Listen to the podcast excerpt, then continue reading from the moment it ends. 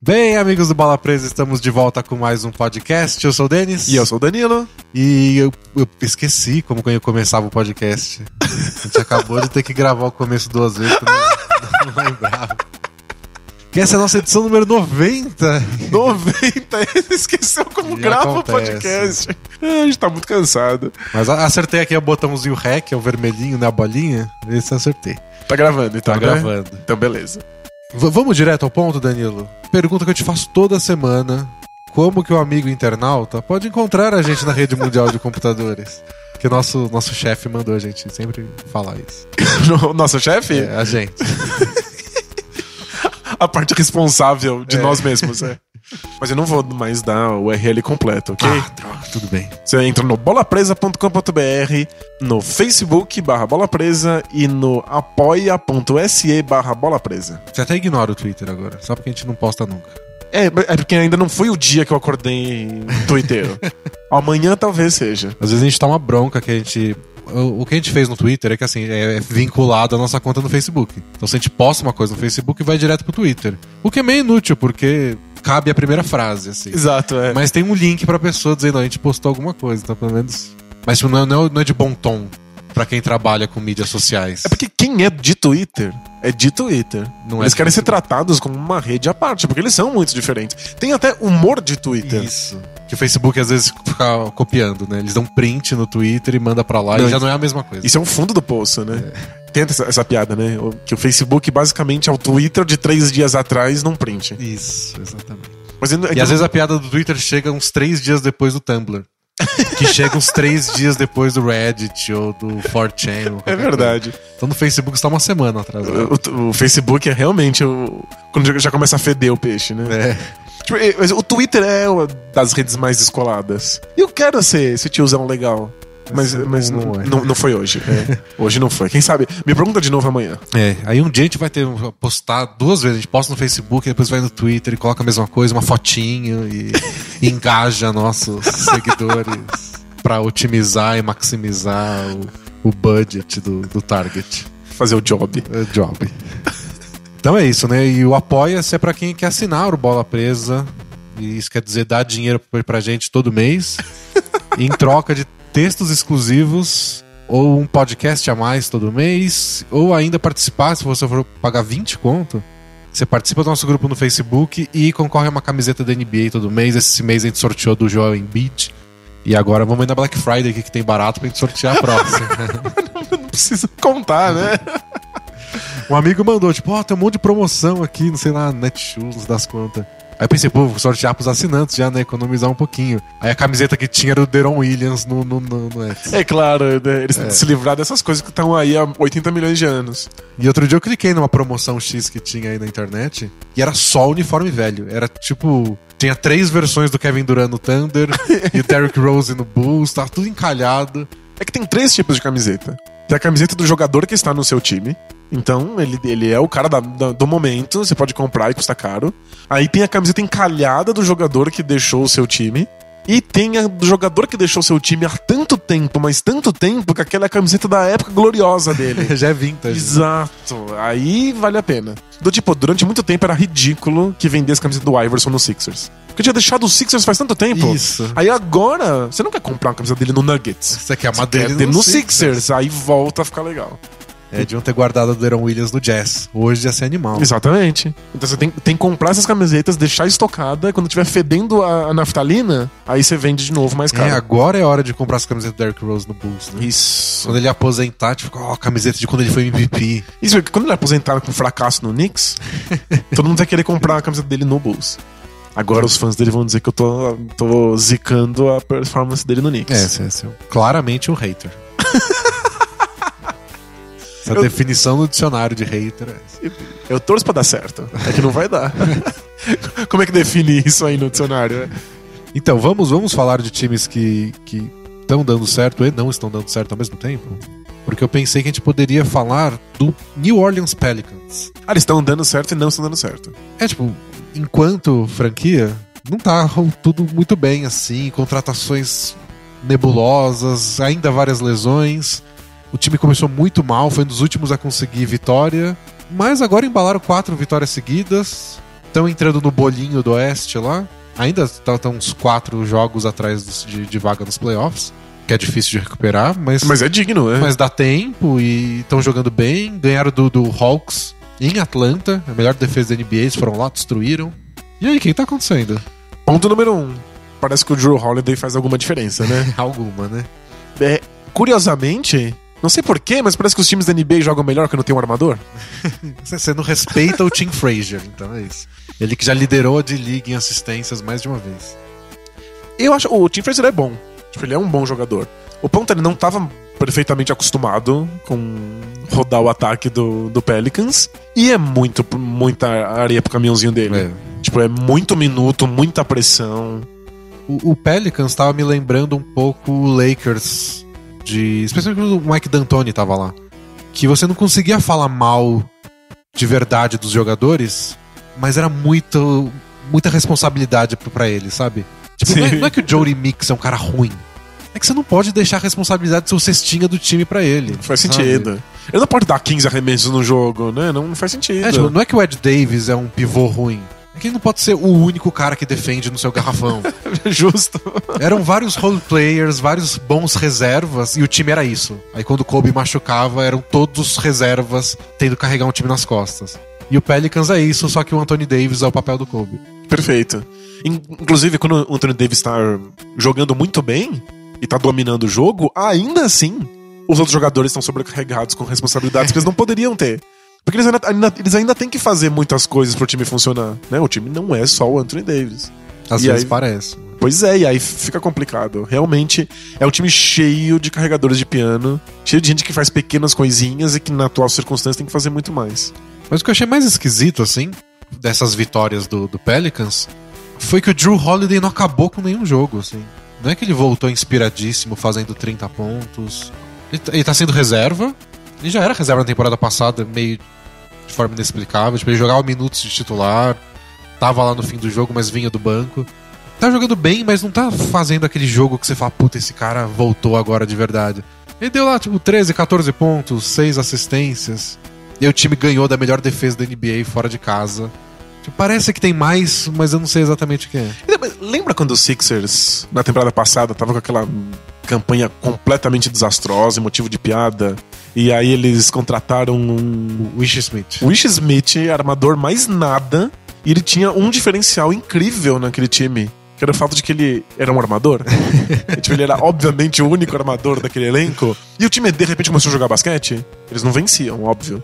Mas eles quase venciam. E aí eles quase venceram um jogo contra o Warriors. Então, a, às vezes, um armador que não tem grandes números, ele faz uma diferença monstruosa porque é a responsabilidade dele fazer o esquema tático funcionar. Aí ele botou o esquema tático, tira muita responsabilidade do Anthony Davis, de ficar carregando a bola e batendo bola, ele pode receber a bola em melhores situações de arremesso e ele tá muito mais eficiente. É. E ele tá jogando, aliás, falando em armador, o Frazier tá jogando ainda. Os dois jogam juntos muito tempo, o Frazier e o, e o Drew Holiday. Acho que é falta de confiança no resto. Imagino, é. O Ituan Moore não tá jogando muito bem, o Buddy Hill já foi pro fim do banco, coitado, novato. O Buddy Hill é um caso preocupante, assim. Porque, embora ele seja novato, ele era um dos caras que, em teoria, chegava pronto na NBA, porque Isso. fez quatro anos de basquete universitário. Ele é o que tinha menos possibilidade de crescimento. Isso. Porque ele deveria estar pronto agora. É, é a questão. Até falaram isso, porque o, o, Pelicans escolheu ele ao invés do Jamal Murray, do que, Nuggets. Porque eles queriam ganhar o Jamal agora. Murray é um pirralho, o Buddy Hill já estava mais pronto. E, e, o Anthony Davis está aí há cinco anos apanhando, então botar um cara que já pode ajudar. Não tá acontecendo isso, ele não tá acertando os arremessos dele, que era o, básico, assim, né? Sim, né? Ele, ele, no fundo, ele é um arremessador. É, a defesa podia demorar um pouco mais, porque ele é um novato, mas o arremesso tinha que estar tá lá, não tá. O time é ruim e num time ruim, com caras machucados, ele não conseguia entrar na rotação direito. É, isso é complicado. Isso é preocupante. Porque quando você tá numa campanha desastrosa, tá no tudo errado, você tem carta branca, você tem minutos para mostrar que você pode fazer alguma coisa. Se mesmo assim não deu certo, É difícil. Em que circunstância eu vou colocar ele pra jogar? É, então. Ele vai ter que. Nos pouquíssimos minutos que ele vai ter daqui pra frente, ele vai ter que mostrar muito serviço. Ele vai ter que aumentar muito o rendimento, né? Mas eu, eu, eu tô muito feliz com, com esse time não tendo o Anthony Davis de armador principal o tempo inteiro. É, né? Porque. É só isso. Ele, ele faz isso muito bem. Mas ele deveria estar fazendo isso muito bem pra outros jogadores muito bons. Ou então outras pessoas fazem isso pra ele pra ele poder finalizar. É, ele no- fazer tudo é muito absurdo. Nos últimos jogos, até a postura dele tá mais no sentido, tipo, eu tô aqui pra finalizar, sabe? É. Vocês estão me tocando, vocês estão tocando a bola pra mim sabendo o que vai acontecer, né? Que a bola não vai voltar pra vocês. No jogo contra o Wolves ontem, que ele fez 21 pontos no primeiro quarto, ele recebia a bola e já ia pra cima. Tipo, Ele se, a preocupação dele era se colocar onde ele queria pra atacar. Exato. Tipo, é na linha dos três, é um pick and pop, é na, na, na- na zona morta, é mais perto do garrafão, é de costas pra cesta. Ele fez ponto de todos os tipos. E aí ele se posicionava, de repente ele levantava a mão, pedia a bola, a bola chegava, ele já. Ele não hesitava, ele pegava a bola e já ia pra cima. Que é bem difícil de marcar. Ele, ele é tão versátil e tão atlético que se ele tá com a mentalidade de ir pra cima, não tem muito o que fazer, né? Não, ele tá num nível James Harden, assim. O máximo que você consegue é mandar ele pro lance livre. Exato. Você tem que. Muito contato, atrapalhar o máximo possível e torcer pra errar. É. Ele, ele tá muito agressivo de atacar a cesta, dá um medinho, porque ele se machuca toda hora. E às vezes a defesa faz um bom trabalho e consegue botar o corpo na frente dele. Aí ele se entorta e arremessa pulando pro lado, sabe? Ele não deixa de arremessar, ele não deixa de atacar. Com braços ultra compridos, ele se estica e parece que o braço dele continua equilibrado. Né? Como se o braço dele fosse uma outra entidade, assim. O negócio dele às vezes é assim, tipo, eu vou arremessar. Se você não me marcar, eu enterro. Se você me marcar bem, eu faço uma bandeja. Se você me marcar muito bem, eu arremesso por cima de você. Mas eu não vou deixar de É isso. arremessar. E o aproveitamento tá ótimo, então. E é justamente por isso que quando ele vem trazendo a bola, você dá mais chance da defesa tapar todos os espaços, j- Fazer marcar, marcação dupla. marcar ele fora da linha de três pontos. Então, por isso que o armador faz tanta diferença. Esse time realmente precisa de um armador. E é por isso que ele tem feito isso de receber a bola e atacar logo de cara assim que ele recebe, Pra não ter marcação pra não ter dupla. né? marcação dupla.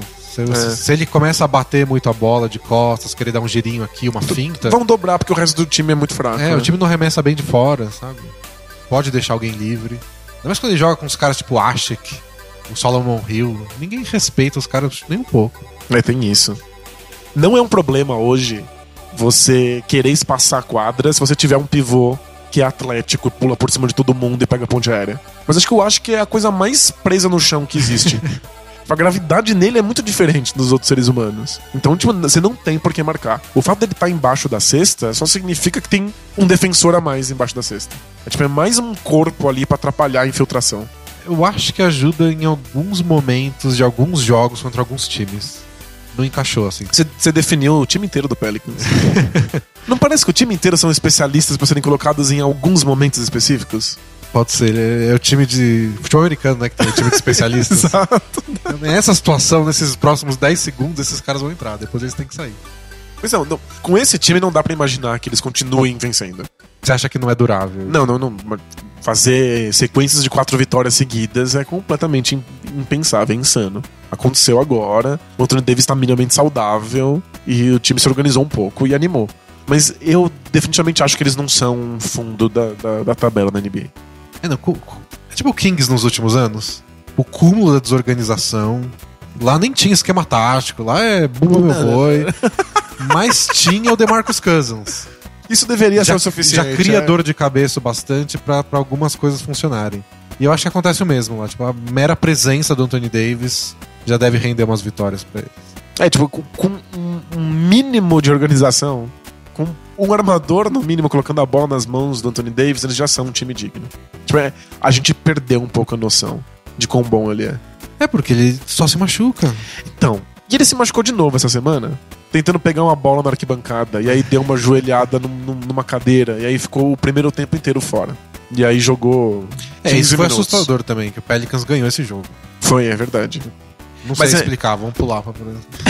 Não, o, o time tava montadinho e segurou. E aí, quando ficou apertado no final, o Anthony Davis voltou e decidiu. Mas é. Eu, eu não entendo muito bem. Você tem um histórico de lesões. Você tá lutando pra ficar em quadra a temporada inteira. Aí tem uma bola nada a ver saindo pela lateral e você se joga em cima das cadeiras. Tem uns caras que não tem noção do perigo, né? É que. Eu, eu entendo o instinto, assim. Não sei se ele dá tempo de pensar nisso na hora. E se o cara tira o pé, vira, vira Tipo, ele- chinelinho, Ele né? quer dar um exemplo pro, pro resto do time, sabe? Mas ele dá, um- dá um exemplo na enfermaria. Um Eu acho exemplo que- de como é que um corpo não, não consegue ficar junto. A coisa mais prudente é não pular. Mas como é uma decisão que você tem que tomar na hora, eu acho difícil. Eu entendo por que ele faz essas merdas. Eu acho que ele realmente É uma decisão poupar, errada. é. Justificável, sabe? Eu fico pensando no Gerald Wallace, que acabou a carreira dele porque ele se lesionava todo jogo.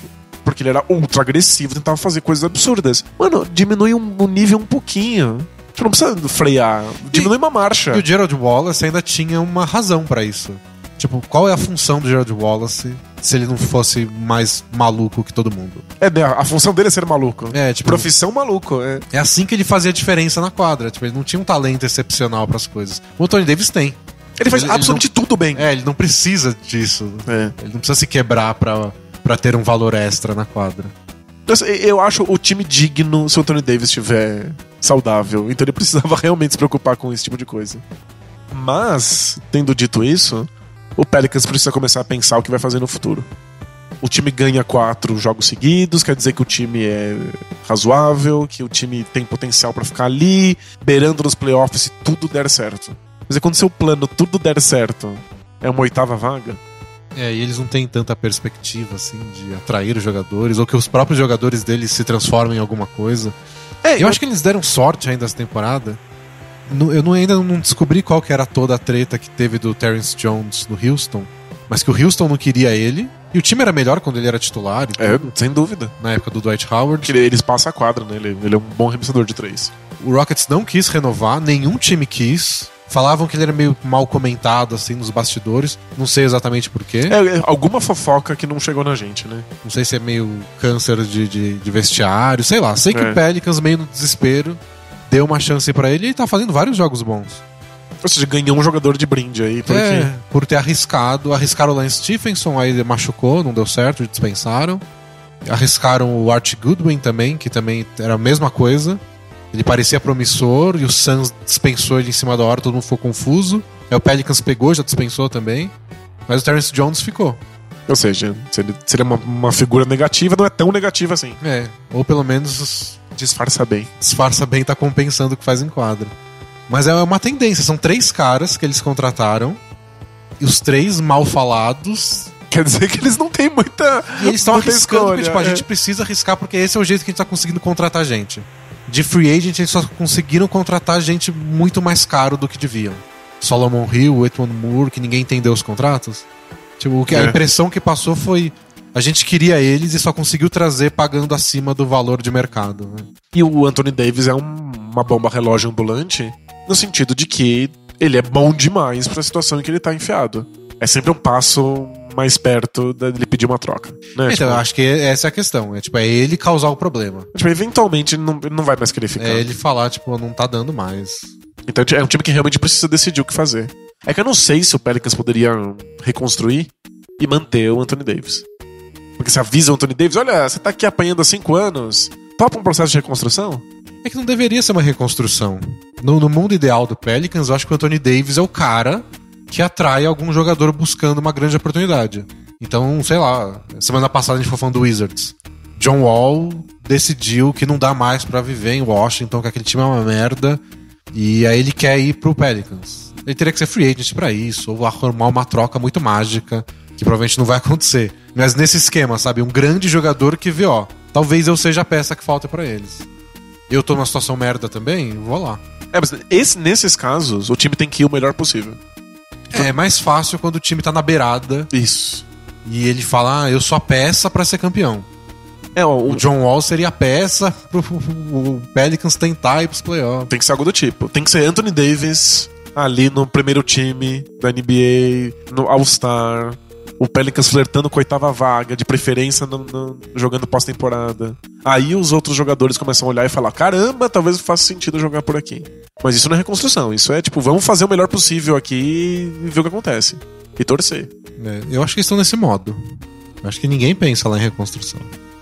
Os, os- os- os negócios que eles fazem não dão a entender isso, pelo menos.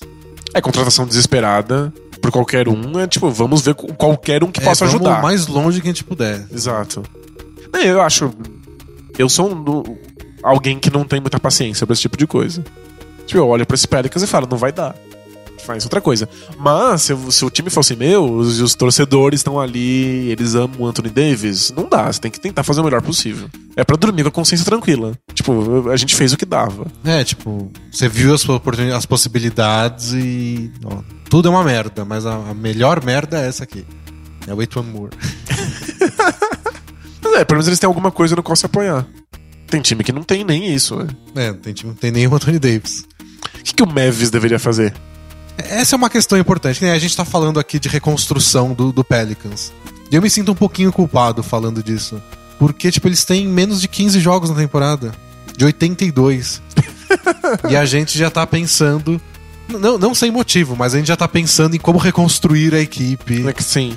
Porque não vai dar pra ganhar assim. E foi 15 jogos com lesões, sem, sem o armador principal. É, tipo, o Anthony Davis não jogou alguns jogos, o Drew Holiday voltou agora. Eles são invictos desde que o Drew Holiday voltou e a gente já tá falando, tipo, ah, não vai ganhar merda nenhuma. Cavaleiros do Apocalipse É. aqui. Mas é uma questão que eu acho interessante, assim. Quando, em que momento da temporada o time deve falar: deu, vamos tancar, vamos perder de propósito pra ir bem no draft. Já vamos começar a ligar pra uns caras aí pra ver quem tá disponível pra troca, quem não tá. Acho que trocar agora é muito cedo. Mas. Mas já, já Pensar no sondar, assunto, exato. sondar, sabe? É quando você percebe que o teu máximo de sucesso não vai ser suficiente. Isso. Ou, ou que pelo menos o time não vai alcançar o objetivo que você botou no começo da temporada. Porque eu imagino que o Pelicans já sabia que não iam ser campeões. Obviamente, todo mundo sabia. Mas provavelmente na reunião que eles fizeram lá. Ó, nosso objetivo é ficar entre os oito primeiros, ou os Não. dez primeiros, vai. Tentar playoff, mas ficar em nono tá bom. É, eu acho Alguma coisa eles botaram lá. que. Eu imagino que o, o, o plano do Pelicans é playoff. Eles têm o Anthony Davis, eles deveriam estar sonhando com isso, né? E o Drew Holiday já foi um All-Star, né? Mas é, é é esquisito pensar nisso. Então, assim, oficialmente, eles têm dois All-Stars no time. Mas qu- qual será que era o plano do Mavericks pra essa temporada? O que, que eles colocaram no quadro branco, assim? Eu não sei, mas eles sempre dizem que querem playoff. É, E- eu, e, e no passado recente é Novitsky mais Rick Carlisle, mais qualquer coisa que você botar lá. e, e dá dá playoff, certo, né? exato. É, o Mark Cuban falou que nunca vai reconstruir na vida. Isso. Ele falou que nunca vai montar um time pensando no draft ou perder de propósito. Exato. Ele quer vencer. E nos últimos anos tem sido assim: ele arranja uns veteranos de última hora pra contratar e monta times razoáveis. No, dia, no ano seguinte ele já quer buscar outros caras e não consegue contratar ninguém. Mas esse ano tá complicado. Então, mas eu entendo que não faz sentido pro, pro Mavis pensar em, em tanque a longo prazo. Pro- Pra temporada que vem, com certeza eles vão querer vencer. Aceito isso perfeitamente. Mas será que não é uma solução estratégica nessa temporada se economizar uns trocados e conseguir uma boa escolha de draft? Na próxima você volta a tentar ser contender. Porque eu, eu imagino que o Harrison Barnes tem muito a evoluir. Não é um time que tá preso na maneira em que ele tá atualmente. Mas eu não sei se a evolução vai ser suficiente nessa temporada pra sair do lixo. É, o Mavis agora tá com duas vitórias, acho que duas vitórias, dez derrotas. É a pior campanha da NBA. Novitsky quase não jogou, tá machucado. O Andrew Bogut acho que perdeu uns jogos. Deron Williams perdeu jogos. Bareia tá machucado. Tipo, Eu já não botava muita fé que eles iam nos playoffs com o time completo. Porque o Oeste é difícil e tudo mais. Aí o Harrison Barnes começou a jogar bem, você podia até ter esperança, mas tá todo mundo machucado. Não consegue ganhar de ninguém. Outro dia eles tiveram 60 pontos num jogo. Então, no, no ano em que o Duncan foi draftado, o Spurs não tinha intenção de fazer uma reconstrução de longa duração. Era tipo, um ano deu muito errado. Era um, era um bom time que deu errado num ano. Exato. E eles só falaram assim, ó, tipo, o David Robinson não, não volta. Isso, o olha. ano que vem. Esse ano, deixa pra lá. A melhor coisa pra gente aqui é conseguir uma boa escolha de draft. Ano que vem a gente, a gente volta a tentar ganhar um título. E aí, só que você faz isso com o Duncan, que é melhor do que sem Duncan. É. Como todo mundo bem sabe. Deram sorte, né, de ganhar o sorteio. É isso. A, a gente criou uma cultura de reconstrução como uma coisa extremamente negativa. Como se fosse abandonar os pontos e fazer longos processos, estilo Sixers. Eu acho que ficou estigmatizado o ato de perder durante uma temporada. Deveria ser uma coisa normal. Admitir, tipo, nessa temporada não dá, a gente tem mais. A gente ganha mais poupando nossos esforços pra temporada seguinte. Pode não ser a coisa mais legal do mundo pra um torcedor. Não, Mas de- certamente não é. Mas deveria ser uma escolha estratégica comum para as equipes. E pro Mavis você acha que já é hora de pensar nisso? É, eu acho que já é hora de pensar no ano que vem. Seria um ano legal. Você poupa todo mundo pra, que tá lesionado. Começa a pensar na aposentadoria do Novitsky. Porque os poucos minutos que ele ficou em quadro nessa temporada, ficou óbvio que ele não consegue mais defender nenhum jogador da NBA. É, é, foi piorando ano a ano e continua piorando ano a ano. Exato. Passou uma temporada, tá pior que tava na temporada passada. Chega uma hora que você não consegue mais sustentar isso. Então começa a, a imaginar esse, esse Mavis futuro e dá carta branca pro Carson Barnes.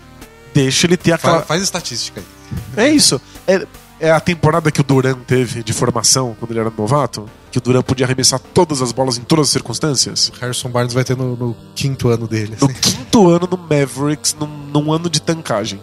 Mas não, não problema nenhum. Deixa ele aprender nas situações mais bizarras do mundo. Bota ele pra jogar no garrafão, bota ele pra armar, bota ele pra arremessar.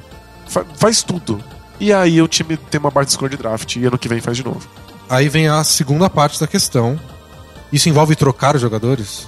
Porque eles têm o Bogut, eles têm o próprio Novitsky, que eu imagino que eles não vão trocar, mas poderiam. Então, poderiam, mas eu- o Mavis tem uma narrativa que não permite isso, né? Eles poderiam conversar com o Novitsky, falar, tipo, a gente não vai ganhar esse ano, ano que vem talvez, não sei, ou nossa maior ajuda vai ser um pirralho de 19 anos. Você quer sair, você quer buscar um título em outro lugar? Você fala isso pra ele, você dá essa abertura.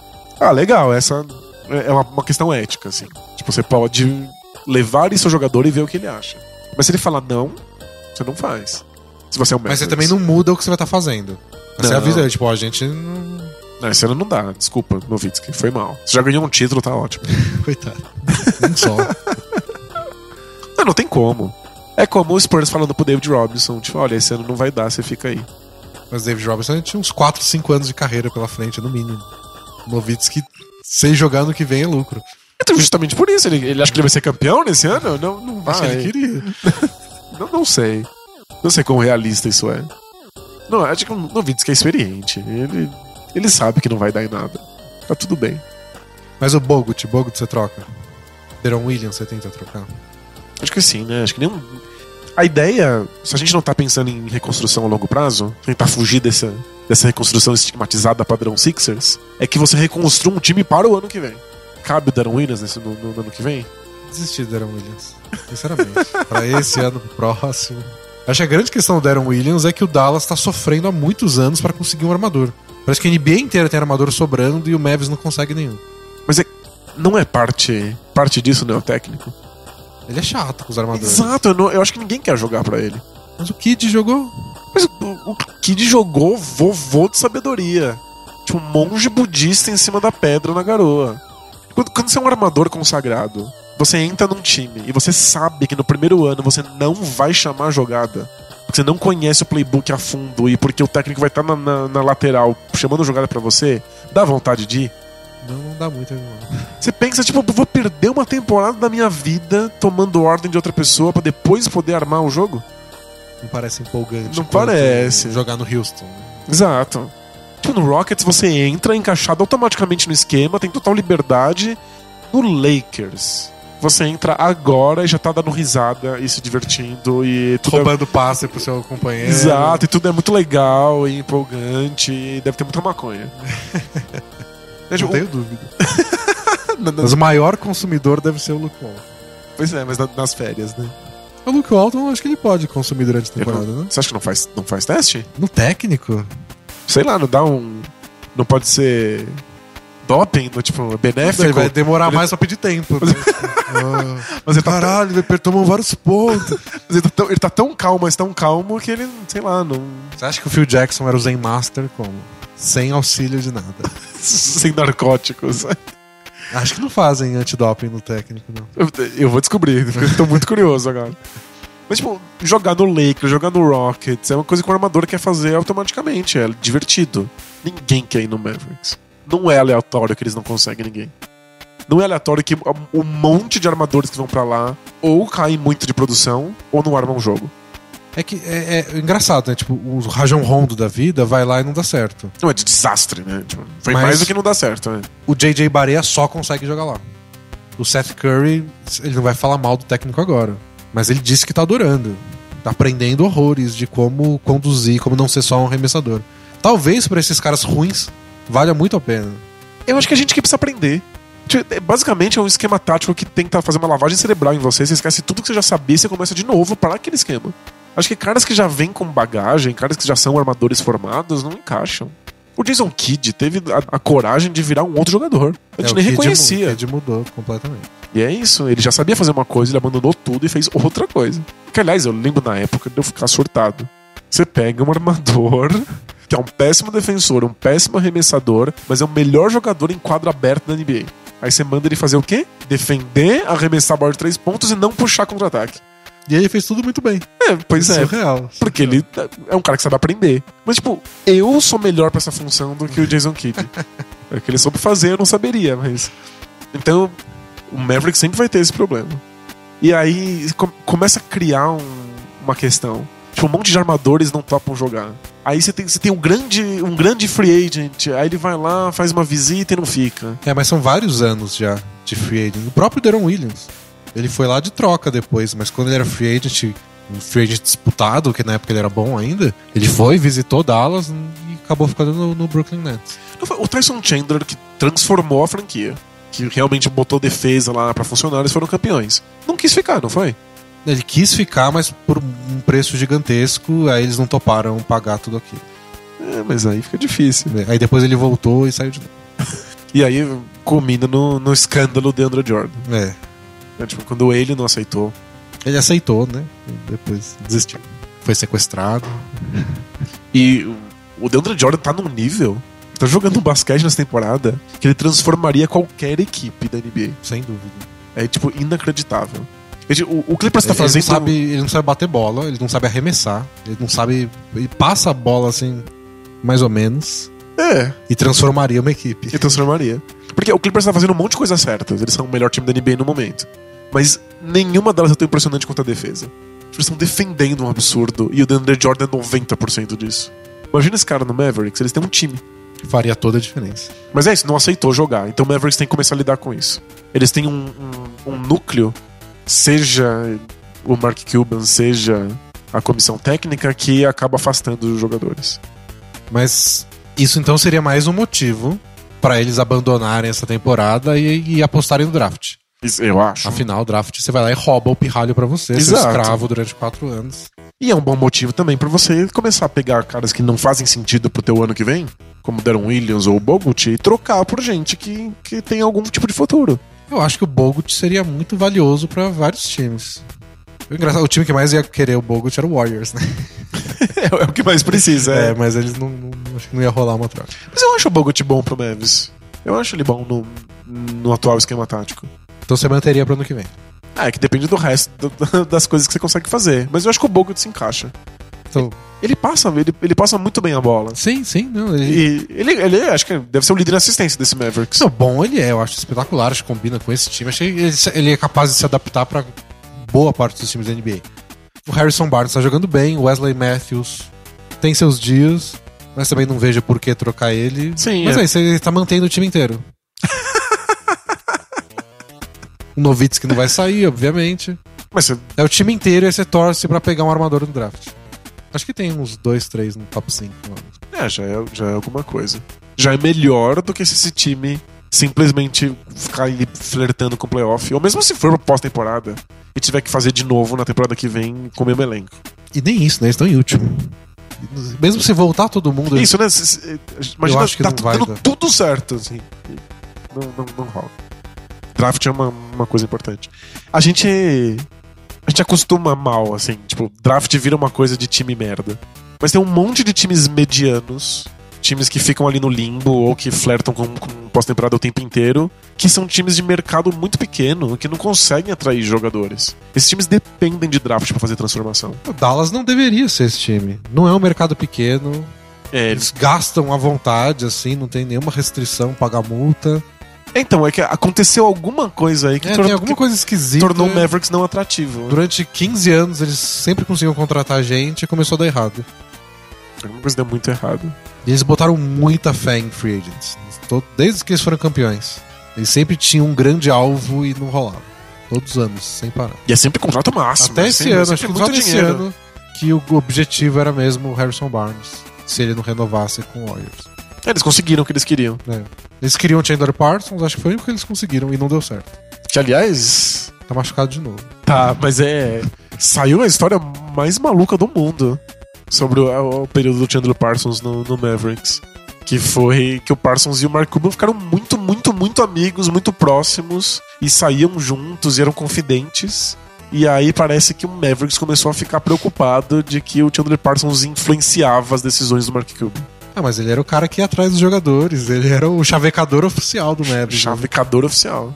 E aí, pelo jeito, começaram a achar que isso não tava tão legal. Tipo, ele ficou tão amigo do chefe que pegou mal com o resto da firma. Exato, e aí o resto da firma tentou convencer o chefe a mandar o Chandler Parsons pra outro lugar. Esquisito, né? Meio novela mexicana. E quando eles jogaram um dos poucos jogos, o Chandler Parsons demorou pra estrear, porque ele tava se recuperando da lesão. Jogou um par de jogos aí, se machucou de novo, tá fora por tempo indeterminado. Ele é muito bichado. Mas um desses jogos foi contra o Mavs.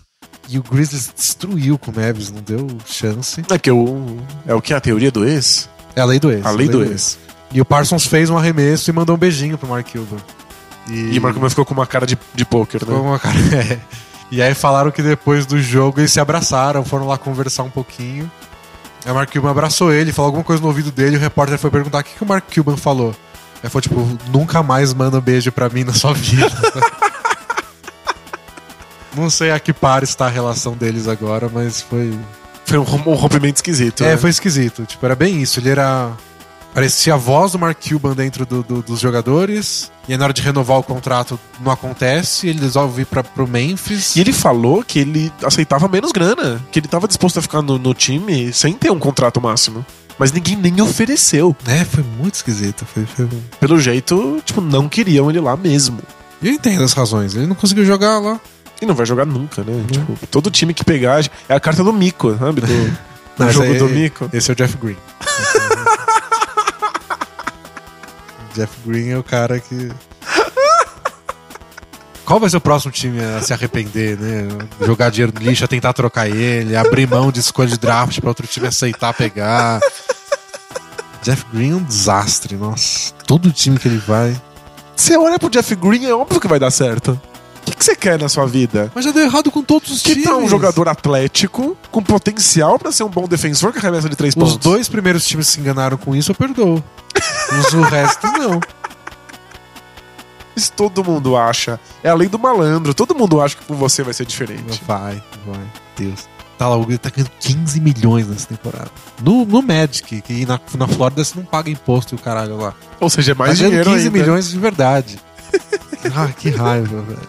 Quem você, você acha pior ter no seu time? O Jeff Green ou o Chandler Parsons? Ó, como jogador, eu acho que o Jeff Green é bem pior. Mas o Parsons é Mas mais o Parsons não é. joga, então. O Parsons dá essa ilusão, tipo, ah, quando, quando ele voltar o time vai embalar, porque, tipo, ele é a peça que falta. E vai ser sempre a peça que falta, porque tá sempre faltando. Ele é uma ausência infinita. É, assim, é. então é, é torturante. Ele é isso. aquele buraco no seu peito que nunca pode ser preenchido. Nossa, eu odeio essa sensação do. Só falta esse cara voltar, só falta esse cara voltar e tá sempre machucado. Acho que atrapalha muito não, sem times. dúvida. Eu não, tenho, eu não tenho nenhuma dúvida de que foi o que destruiu o Bulls do, do Jimmy Rose. Butler e do Derrick Rose. Era um timaço. Tinha o Thibodeau lá e tava todo mundo esperando o Derrick Rose voltar. Você não pode desmontar, você não pode pegar um armador. Você tem que deixar tudo prontinho pra quando o Rose voltar Exato. e o Derrick Rose nunca volta. E você não consegue nem passar o status simbólico de você a nova, nova estrela. É. Que faz uma baita diferença. O time não é seu, o time é seu até o Derrick Rose voltar. Isso. Era muito Você já fica pensando, como é que eu vou encaixar o Derrick Rose nessa rotação? É, você não pode montar o time pra. Vamos deixar o Jimmy Butler comandar o ataque. Isso, monta todo o esquema tático, E é. quando o Derrick Rose voltar, o que, que a gente faz? Aí faz o quê? Como encaixa? Não, desgraça. Pior Nossa. coisa. É. Pelo menos o Grizzlies está jogando muito bem. Sem o Parsons, foda-se, tá jogando bem sem ele. Então não sei se eles sofrem com isso, mas pro time dar um passo a mais, pra tentar brigar mais acima, eu acho que precisava de alguém. Ah, sem dúvida. Mas ele é. O Grizzlies é mais um desses times que jogar rápido, alegre e arremessar de três pontos transforma a equipe, né? Hoje em dia, você quer mudar seu time, você adota esses. Ah, libera. libera arremesso. Bota o Margasol pra arremessar umas bolas de três pontos que ele conseguir. E é isso. Um time que tinha tanta dificuldade em arremessar e agora tem o arremesso mais solto da, da NBA. É impressionante como muda. Ah, só pra voltar no assunto da reconstrução, o que eu ouvi o pessoal comentando foi que essa questão de qual é a hora certa de, de pensar em trocas ou de começar oficialmente o tanking. que Acho que o Miami tá chegando lá também. hein? Eles estão perdendo demais. Com o Ração Whiteside destruindo, engolindo mas garrafões. Não é o bastante. Mas quando, quando eu vejo o Eric Spoelstra botando a bola na mão do, do John Waiters e do Justin Winslow, tipo, comando pick and roll aí nessa jogada, sabe? Uns 5 minutos seguidos. Eu acho que ele tá meio experimentando, meio sem esperança de ganhar. Acho que eventualmente o Hit vai entrar em modo De reconstrução. de reconstrução. É, o Pat Riley é outro que diz que não reconstrói. É, mas eu acho que vai acontecer. Então, mas o, o que dizem, o que estão falando nos Estados Unidos é que a, a questão é que a, a CBA, que é o contrato entre os jogadores e, o- e os times, tá pra ficar pronto. Então, meio que impossível de ter greve entre essa temporada e a próxima. Legal. O, o contrato tá muito que vence nessa temporada, o contrato novo tá pra ser fechado. Tá encaminhado, legal. Só que ele não está fechado. As negociações estão rolando, estão muito perto, os caras dão entrevista falando que tá quase lá, mas não tá. E eles precisam saber quais são as regras pra saber o que fazer. Entendi. Você não, você não pode se comprometer com a reconstrução de longo prazo, porque você não sabe quais são as regras Isso, contratuais. você quer saber como é que vai ser o esquema das multas, o que, que vai mudar? Vai mudar o- a escala de contratos máximos? Vai mudar a escala dos, do salário dos novatos do draft? Agora que aumentou o teto salarial? Os times acima do teto vão poder ter aquelas exceções pra contratar gente? É, é muita coisa. Então tá todo mundo, sabe? Eu não quero fazer negócio numa regra e pagar o preço com outra. Então, se sair mesmo no próximo mês esse documento certinho, todo mundo sabendo a regra, aí é possível que alguns times falem, tá, agora que eu sei o que tá acontecendo, Agora eu vou. eu vou tomar uma decisão. Entendi. Eu aceito pegar esse contrato gigante do Bogut. Eu aceito, ou o Kings fala, é, vai ser dif- pelas novas regras, vai ser difícil renovar com o DeMarcus Cousins. Vou trocar o DeMarcus Cousins. Ah, faz sentido. Porque você fica sabendo como é que vão ser as. Como é que vai ser renovar contrato. E, e essa é uma das grandes questões. Tipo, o, que a NBA vai mudar, ou se não vai mudar as regras pra você manter os seus free agents. Faz sentido. Então, se mudar alguma coisa, esses times de mercado menor, eles vão agir de um jeito diferente. Então daqui a um mês, mais ou menos. Pode ser daqui seis meses. E pode ser nunca, pode entrar Pode em greve. nunca, é. é. Mas é que dizem que está próximo. Espero que, que seja logo pra gente poder realmente analisar esses, esses caminhos possíveis. Especular, especular é a melhor coisa. E especular o que, que o Kings vai fazer com o DeMarcus Cousins. né? Eu já vou iniciar a campanha aqui. Já comentei com o pessoal do grupo do Bola Presa lá. Que o Kings deveria trocar o DeMarcus Cousins, porque aquilo não vai pra frente. É, a gente sempre soube, é. não vai pra frente. E eles deveriam trocar com o Denver Nuggets, que eu acho que o Denver Nuggets é hoje o time que mais pode oferecer coisas em troca e o time que estaria mais disposto a arriscar ter o DeMarcus Cousins. É, eu, eu acho o banco de reservas do Nuggets o melhor banco de reservas da NBA nesse momento. Eu, eu não quero ser clubista, mas estatisticamente o do Lakers é melhor. Mas aí não vale, porque é um time todo mundo tem a mesma estatística, É. todo mundo joga a mesma quantidade de minuto, é uma Eu acho- zona. Na maioria dos jogos eu acho que o banco do Lakers é melhor que o time titular. É, bem, é bem possível. Em vários jogos foi muito claro isso. Mas de verdade, Eu só o, quis ser clubista. o, o banco da Nuggets é espetacular. Tipo, eles têm jogadores bons em todas as posições. E É, mas- jogadores muito novos. E fazendo um paralelo, é bem parecido com o do Lakers no sentido de se você pega uma pessoa que tá meio perdida e fala, ó, a pessoa acompanha tão de perto, e você fala, ó, esses cinco aqui são ou titulares ou reservas, esses cinco são ou titulares ou reservas. Adivinha? A pessoa fica meio perdida, sabe? O Gallinari tá num lado, o Wilson Chandler tá no outro, o Jokic tá de um lado, o Nurkic do outro. Ah, Eles podiam ser ou titular ou reserva. É, não dá pra saber. Eu não sei bem ao certo qual é o melhor entre os dois. É que aí quando você vê, sei lá, o, o Moody tá no 1, você sabe que, que o time aposta muito no Moody. Mas E que o Jamir Nelson é um veteranão. mas Aí- tem o Murray do outro. Talvez eu esteja apostando no Murray É. ao invés do Moody. Tipo, se você conhece um pouquinho, dá pra deduzir qual é o time titular.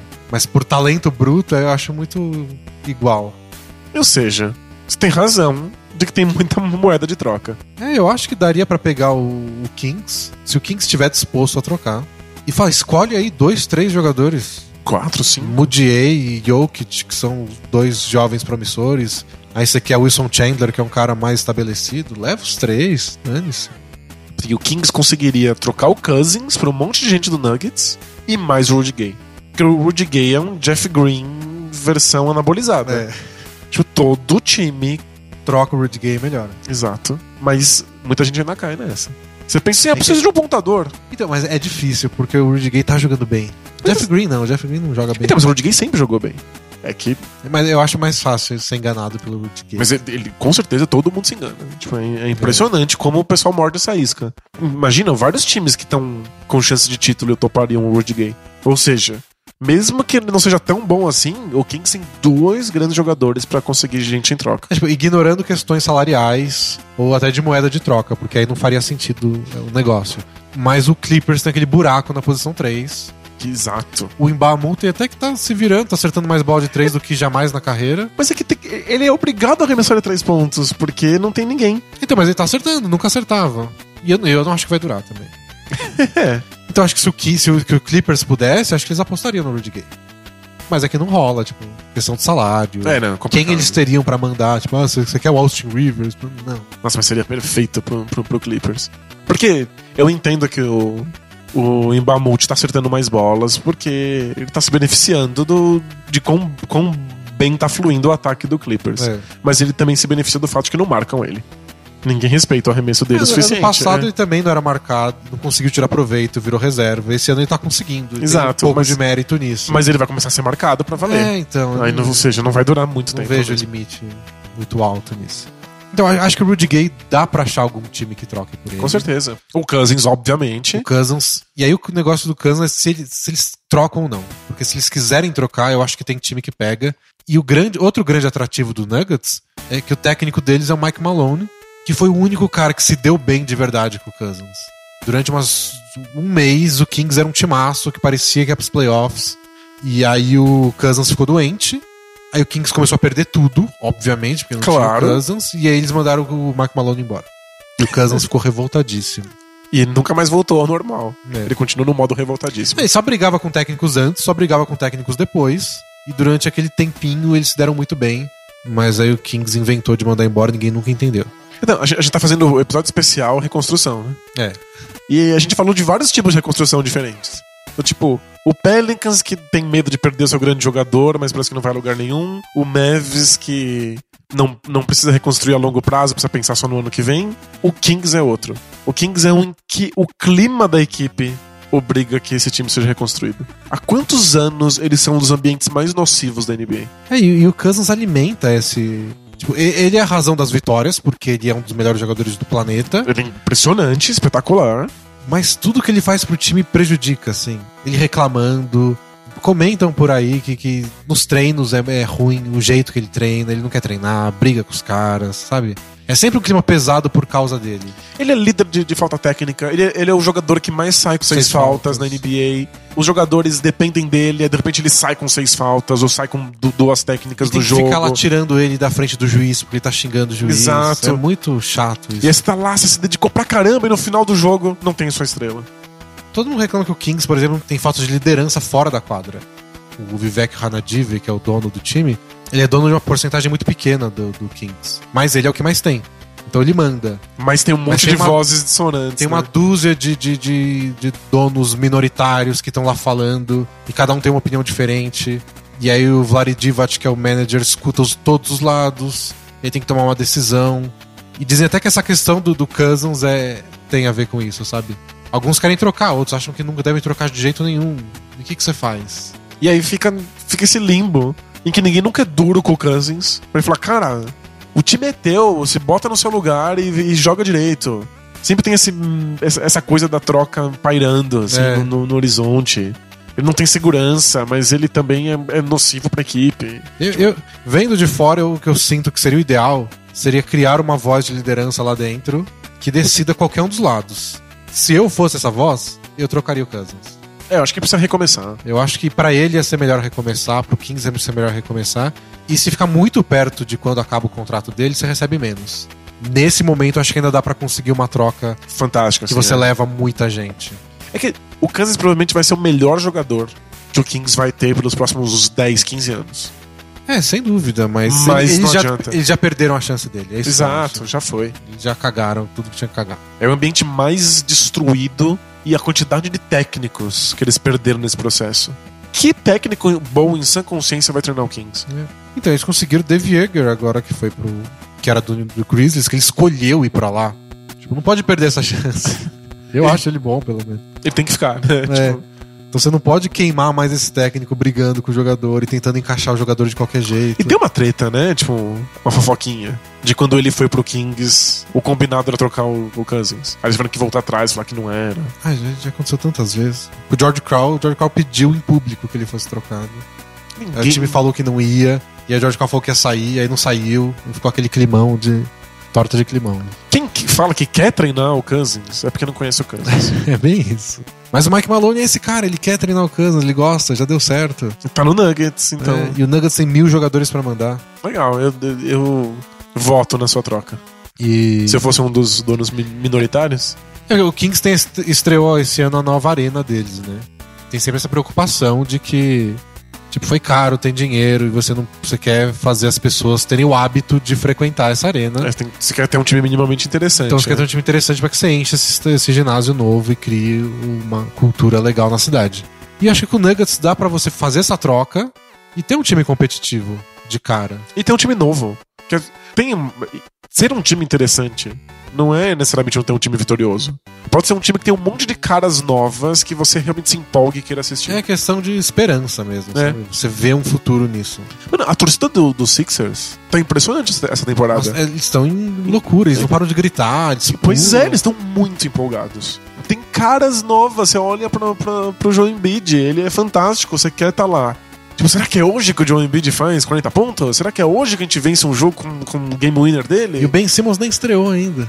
Espetacular, né? Tipo, eles criaram um ambiente de excitação. O, o, o, o Kings pode fazer isso. Se tiver caras novas e interessantes. É, Eu sou um cético do, do Mujay. Eu acho que não vai dar em nada. É porque é armador que não arremessa. Ele não arremessa, ele não finaliza tão bem infiltrando. Ele, ele tem um jogo bom de costas pra cesta, serve? Não sei quantas vezes ele consegue usar pro jogo. Nos anos 80 seria ótimo. É, isso é verdade. Não dá pra fazer uma troca numa máquina do tempo? É, É. Um DeLorean pelo DeMarcus Cousins. Então eu acho que ele tá meio naquele limbo de que ele não faz nada direito. Não, acho que sou, sou meio cruel. Ele, não é especialista em nada. Não, Tipo, ele sabe arremessar? Eu entendo é que ele não faz nada direito, parece que ele não, não sabe amarrar o sapato, sabe? Ele não faz nada muito bem. Ele faz algumas coisas bem, outras coisas mal, mas muito bem. Uma coisa que você pode, sabe, criar estratégia de jogo baseado nisso. Tipo o Westbrook que não tá acertando arremesso. Ele tem pra onde correr. Aliás, ele vai correr, né? É o que ele sabe. Se você faz um esquema tático baseado no Westbrook infiltrando. Isso vai abrir espaços, ele vai fazer mil pontos, vai cobrar lance livre. O Mujay não sabe fazer essa infiltração. Ou sabe, ele sabe fazer infiltração, não sabe finalizar. Então ele vai errar bandejas, vai tomar falta, vai errar os lances livres, vão deixar ele livre pra arremessar e não vai acertar os arremessos. Eu, mesmo se faça um esquema tático com o Westbrook arremessando, que não é a especialidade dele, mesmo assim ele vai forçar as defesas a ter que defender. Ele muda o modo da outra defesa agir só porque ele, ele, ele consegue forçar alguma coisa desse tipo. Acho que o Mujay não tem nada que ele possa fazer o jogo inteiro. É, então. Mas você vê que tem uns flashes assim, sabe? Tipo, ele tem vários jogos dessa temporada que ele acertou um arremesso e, e aí depois ele fez 24 pontos de um quarto contra o Celtics. E tem uns dias assim que você vê, putz, é isso. Um passe que ele dá que você fala, nossa, esse cara, tipo, ele, ele pode se transformar em alguma coisa. Mas é o que eu achava do Brandon Jennings.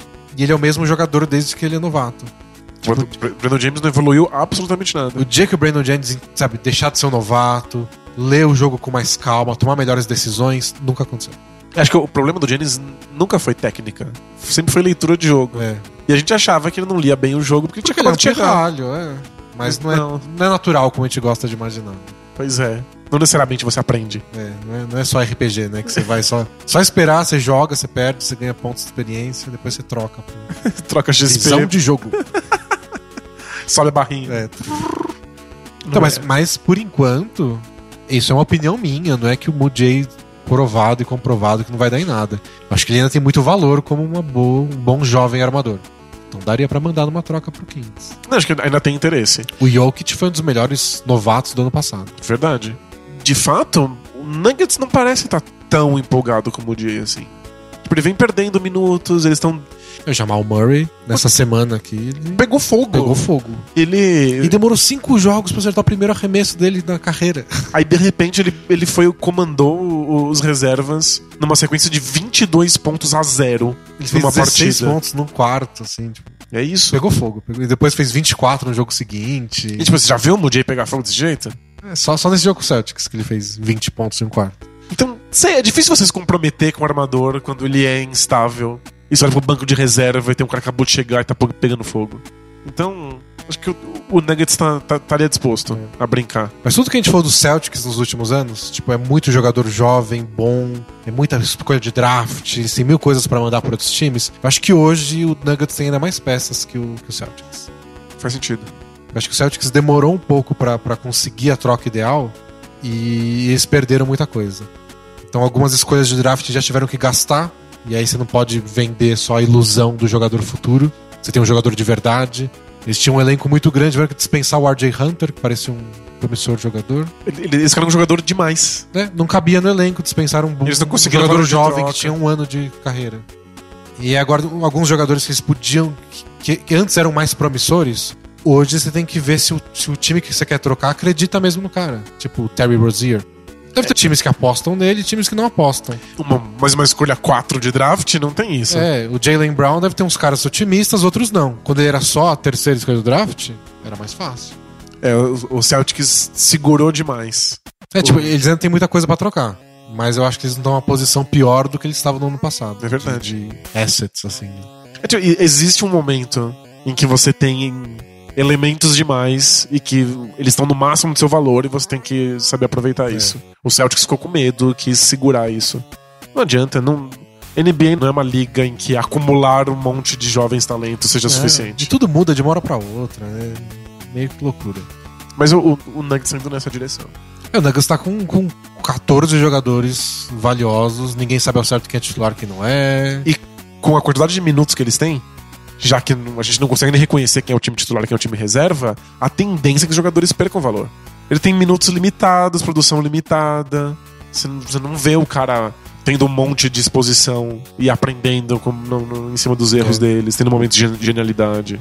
E eventualmente tem alguns caras mais veteranos, né? Tipo o Gallinari. O Kenneth Farid ainda é novinho, mas ele já tá há algum tempo na NBA, né? Ele entrou bem jovem.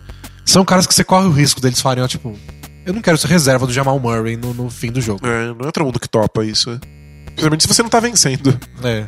Se bem que o Nuggets acho que é muito time dor de cabeça dessa temporada. É o time que se você, se você moscar, ele ganha. né? É, eles ganham jogos contra os times que deveriam ser melhores que eles. É sempre da prorrogação. Eles e o, o Nuggets e o Suns. Tipo, eles ficam todo time que mosca com eles, eles ganham. Mas eles não são tudo isso ainda. É, parece uma coisa comum entre times que não tem nenhuma pretensão, tipo, pressão zero e elencos extremamente profundos, em que todo mundo quer mostrar serviço. É. Acontece. Já foi o cara Celtics. com liberdade total pra chutar. né? Exato. Bom, é isso, né? Chegamos a muitas conclusões sobre reconstrução? Ou nenhuma? No, no episódio temático sem querer, É. eu acho que existem vários tipos de reconstrução. Acho que a gente passou por vários modelos diferentes. Os que precisa trocar porque tem um jogador jovem demais, os que tem que trocar porque não vai dar em nada, os que tem ambiente tóxico. Tem pra todos os gostos. E nenhum tem garantia de dar certo. Pois é. Essa é a coisa mais importante. Vamos responder perguntas, então, dos nossos assina- assinantes? Não. Alguns assinantes, outros pff, só leitores. Bora lá. Taca a vinheta, Brunão. Both teams play hard, my man. Answer hard. We're not even talking about the game, the actual game. We're talking about practice. This should be What? Bro, what are you talking about, man? Both play. Bro, I'm out, man. God bless and good night. Você acredita que tem gente que não assina bola presa? Eu acho que é gente que perdeu o cartão de crédito. Deve ser, essa é a única explicação. Ei, se quando encontrar, vai assinar. Pergunta agora de um cara que assina com Duncan maior que Kobe. É. Você vai ler? Provocador. Você vai ler mesmo, tem certeza? Tá, vamos lá. Fala D&D, beleza? Beleza. Comecei a acompanhar a NBA no início dos anos 2000, ainda criança. E desde então sou torcedor do San Antonio Spurs. Daqueles bem chatos. Adorava jogar na cara dos amiguinhos que, da escola o quanto eu achava o Duncan e o Spurs superior aos outros jogadores da liga. Até aí tudo bem. Porém, Tá aí mesmo? Tá, tá escrito aqui. Até aí tudo bem, porém. Ele coloca hahaha. Marca registrada do Both Things Play Hard. Pagar royalties. Aliás, esqueci de falar. Se você quiser mandar uma pergunta pro Play Hard, você vai lá no bolapresa.com.br e na barra lateral da direita tem um formulário lá. E aí você manda a sua pergunta. E talvez a gente responda. É isso. Se tiver, porém, até aí tudo bem. Aumente suas É, chances, aumenta né? suas chances. E se você dizer que é assinante, também. Aí eu vejo se acredita ou não na hora. Podia rolar, né? Que a gente não bebe. Mas um drink game. Toda vez que tiver um porém, mas é até aí tudo bem. O pessoal toma um. A gente, um toma uma, a gente toma uma vitamina. A gente vai ficar muito saudável, né? Bom, continuando aqui. Até aí tudo bem, porém, por uma série de motivos, aí com parênteses, fiquei sem TV a cabo, parei de acompanhar a NBA após o título do Celtics em 2008. E só voltei a assistir de fato no ano retrasado. Foi legal assistir os últimos dois anos da carreira do Duncan e tudo mais. Só que tem um problema. O San Antonio Spurs não tem me empolgado mais. Muitas vezes, desde que voltei a acompanhar o basquete, outras equipes e outros jogadores passaram a me chamar mais a atenção. Entre eles o Anthony Davis. O grande monocelha, né? Desde que vi pela primeira vez um jogo desse monocelha maravilhoso, alegre e ousado. É, me encantei e desde então, por diversão, sempre que ele joga, escolho o jogo do Pelicans pra assistir. Mesmo que tenha outro jogaço no mesmo horário acontecendo. E essas coisas têm piorado. Sempre É uma doença. é uma doença. Sempre assisti por gostar de ver o Davis, nunca me importei em ver o Pelicans em si. Só que nessa temporada me peguei algumas vezes xingando os times adversários e torcendo pra esse time sofrível. Aí coloca em caixa alta. Estou me importando com o Pelicans de verdade. E agora, o que eu faço? Como admitir para os meus amigos e para mim mesmo que virei a folha e passei de torcedor do time mais bem sucedido que vi jogar para o time mais lamentável que vi jogar? Parabéns pelo trabalho, grande abraço. Então tem uma saída pra isso. Tem, tem, tem um Pelicans Anônimos? assim? Ei, tem- tem- tem- não, não, eu, não, eu não tenho cura. Eu não, Ah, tá. eu não tenho cura pra te apresentar. Eu tenho o migué perfeito pra você não pagar esse mico no universo. Que é não ter time nenhum. Mas ele ele já tem time, ele já. Acho que ele não queria torcer pro Pelicans. Mas você não precisa torcer pro Pelicans. Mas aconteceu! Ah, mas você fala só, ah, eu me interesso pelo Anthony Davis e eu tô assistindo os jogos do Pelicans que é legal. Às vezes eu passo um mês inteiro assistindo Ah, o não. jogo do Wolves. Mas E- essa é a saída pública. O que ele tá falando pros outros. É isso que você quer dizer. Isso. Ah, tá. Porque passa- saiu do controle dele. Ele tá torcendo. Você acha que já era? E foi o que ele tava gritando com a TV e tu- vibrando. Até quando o Anthony Davis não tava jogando. Ah, mas você não, não- você não vibra com, com times que não são o seu? Ah, às vezes, mas. Esse time geralmente não é o último colocado. não tá jogando desfalcado do melhor jogador. Ele diz que ele evita assistir jogos. Não evita, não, é que ele troca jogos bons no mesmo horário pra assistir o Pelicans e que ele se flagrou xingando os adversários e torcendo.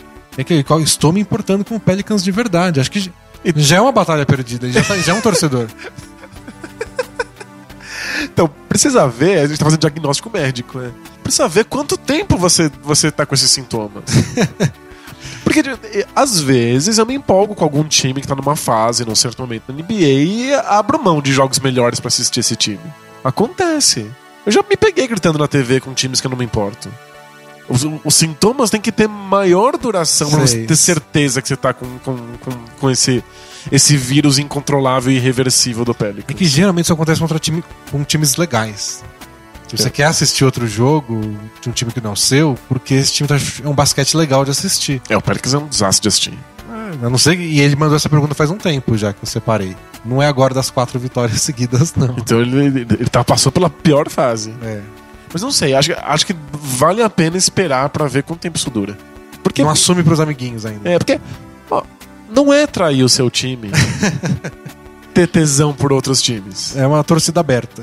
Isso, você pode ter tesão por outras equipes, se empolgar com elas, gritar com a TV, mas depois você volta pro seu time do coração. Se o teu time do coração mudou, aí é outra coisa. A hora da verdade vai ser quando jogar os dois, né?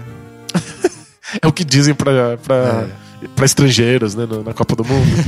Não tem sempre aquela matéria da Globo que vão entrevistar o Colombiano. O cara da Yugoslávia que mora no Brasil há 40 anos. Aí ele tá lá no restaurante Yugoslavo falando: Ah, eu vou torcer pra sair gol dos dois lados. Ah, é com você Galvão. Exatamente. Descansa em paz, jornalismo. Pergunta do Jean Nascimento. É, Olá, D&D. Não venho fazer uma pergunta, e sim responder uma dúvida que apareceu no último podcast sobre por que alguns jogadores arremessam bem nos treinos e no aquecimento e se peidam na- quando a parada é real. Opa, eu quero saber. Se eles se peidam, eles são de virgem, né? A gente aprendeu isso no podcast passado. Aliás, um teaser tem, tem várias mensagens sobre horóscopo ainda. É um Sério? dos assuntos- acho que um assunto não durava tanto Ah, desde que a o basquete de fez? clones. Meu Deus. Onde foi que erramos? Aliás, podem mandar mais perguntas do basquete de clones, saudades do basquete de clones. melhor que, que horóscopo. E se um Lebron fosse. O clone do Lebron é de peixes? Nossa, é, os clones podem nascer em datas diferentes. É. E aí eles têm às vezes a mesma personalidade? ou eles. Obviamente não. Porque o- os astros não deixam. O Lebron, se eu não me engano. Deixa, eu- deixa eu fazer uns. O Lebron faz aniversário no finzinho do ano. Tipo, a última semana de dezembro. Que signo será que dá isso? Então você saber isso já é muito desconfortável. Eu acho que é tipo, sei lá, Sagitário, uma coisa assim. Você tá chutando. Não, tá, eu tô, tô chutando, mas com. É que, é que se você souber, eu te respeito um pouco menos. Não, não sei, eu certo. Tem- não te respeito. Bom, seguindo aqui. Não tem nada a ver. cara. A questão é os jogadores que arremessam bem no treino, no aquecimento e que se peidam quando a parada é real. Aí o Jean Nascimento tá explicando pra gente o que acontece. Manda. Quando o jogador fica treinando arremessos, o cérebro assimila o treino e armazena os movimentos na memória mecânica, Tam- Ok. também conhecida como memória implícita. O responsável por essa memória é o cerebelo, que fica na base do cérebro. Ok. Aprendeu? Tô, tô tentando acompanhar. Para acessar o que está armazenado, o que está armazenado lá, não é necessário que, que a gente pense o que está fazendo. E é por isso que depois de um tempo você pode dirigir e fazer outras coisas ao mesmo tempo. Ok. Ao contrário do início, que você tinha que pensar em cada coisa que fazia no carro. Além disso, essa memória é muito mais duradoura. Na hora do jogo, por causa de todo o lado psicológico, a pressão do jogo e tudo mais, é, a memória explícita, que é comandada pelo córtex pré-frontal, onde fica toda a parte do raciocínio e tomada de, de decisões, é que toma o controle da situação. O jogador sai do modo automático e entra no modo manual. Então, ao invés de apenas executar o movimento que foi repetido à exaustão, o cérebro começa a pensar em cada parte do movimento. Tenho que picar a bola, parar, alinhar os pés com os ombros, pular, puxar o cotovelo no ângulo certo, blá blá blá.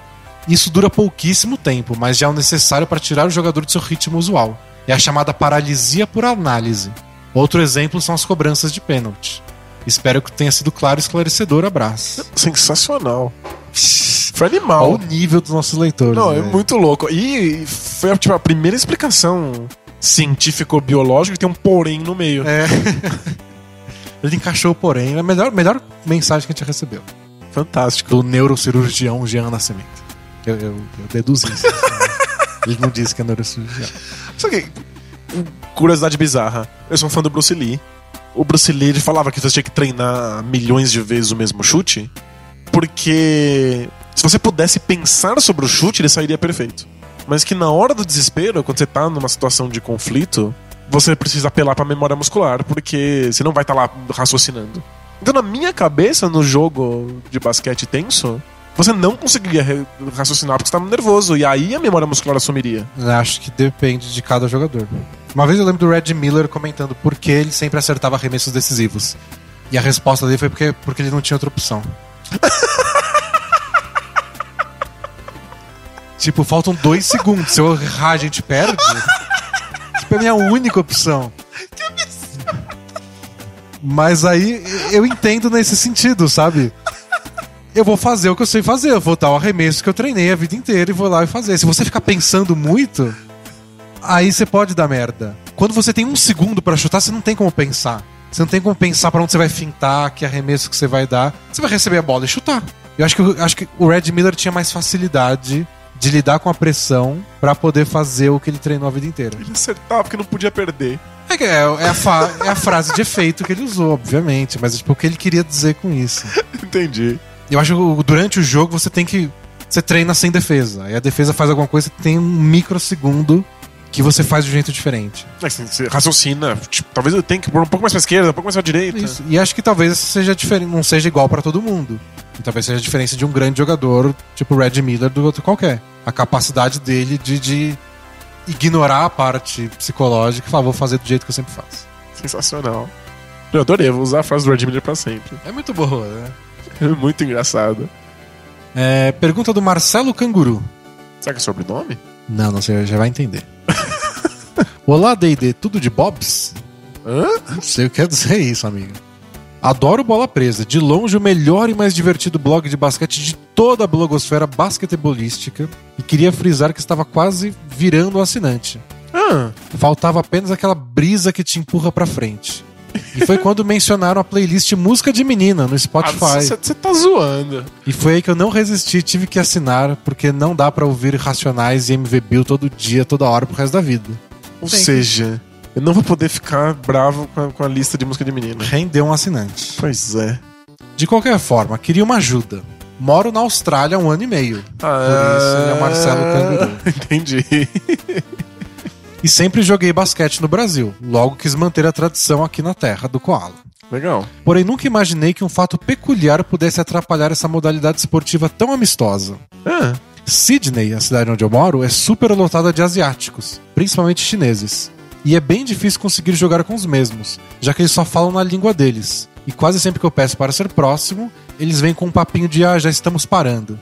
Nas raras ocasiões que eu consegui um jogo, eles não passam a bola.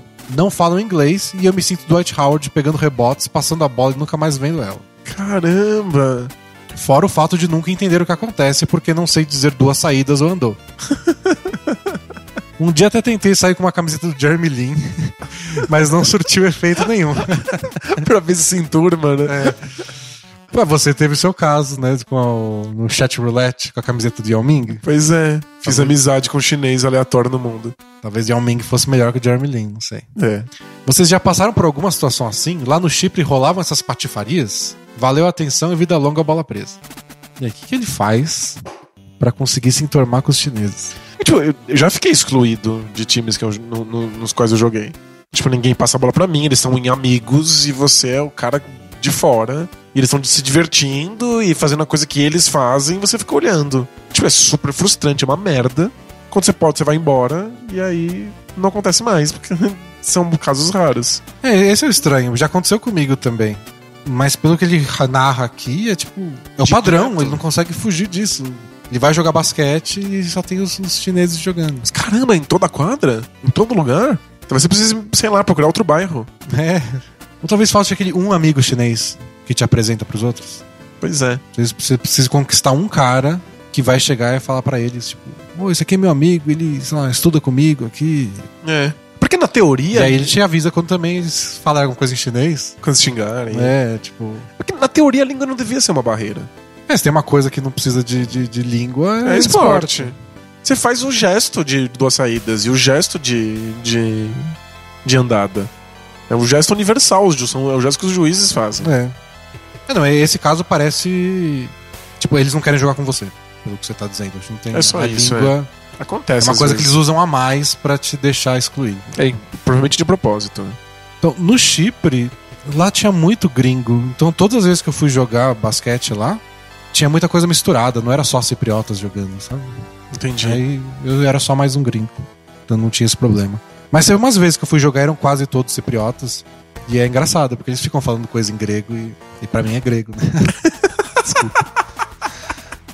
Aí eu, sei lá, entendi o placar, né? Às vezes. Você sabia contar em grego, é isso? Eu sabia. Mas aí chega no, no, sei lá.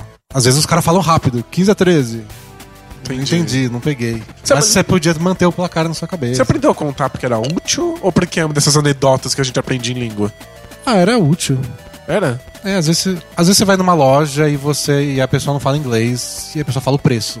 Entendi. É bom saber o número. Já esqueci tudo também. É, né? Não usa. Mas era bom, era bom. A pior, eu tive que cortar o cabelo e a pessoa não falava inglês e não falava grego. Você sentou e torceu?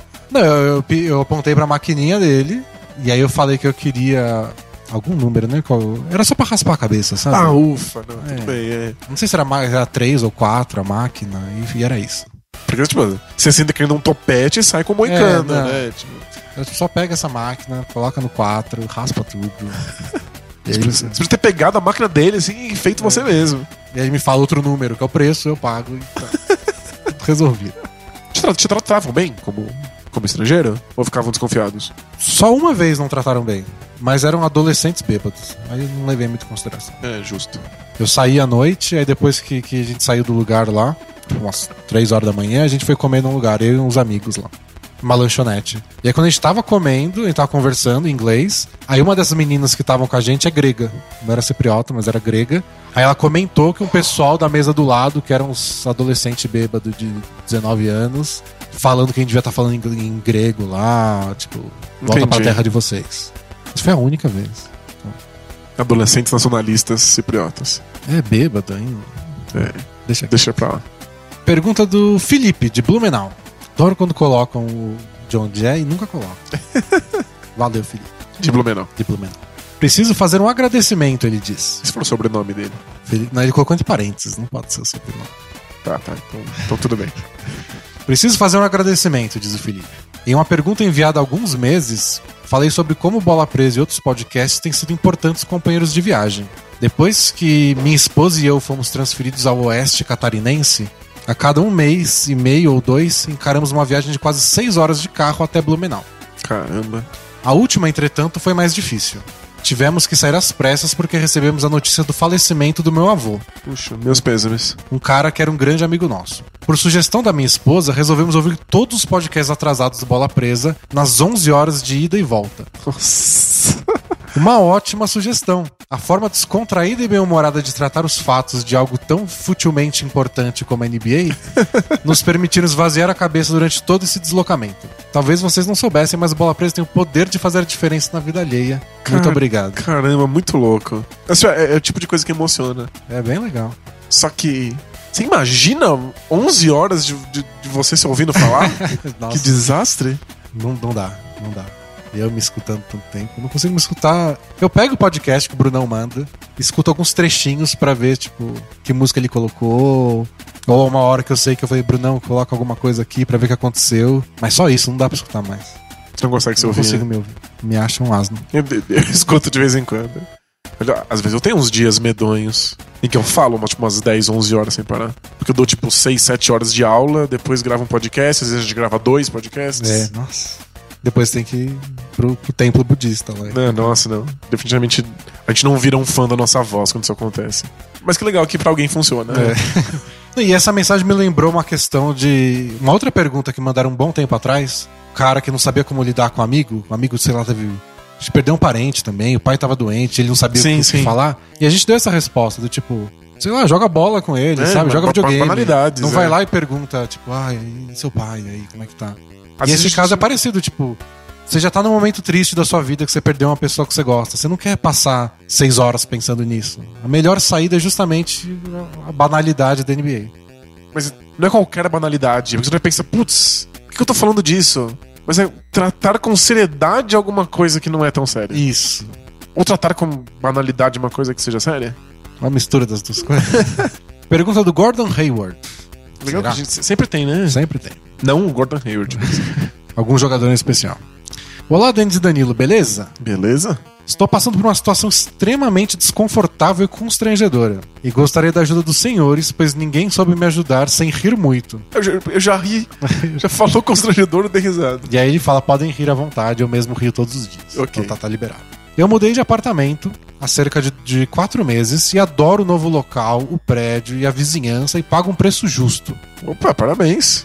Na verdade, acho que é o melhor lugar que já morei. E ainda por cima é perto do trabalho. Caramba. Porém.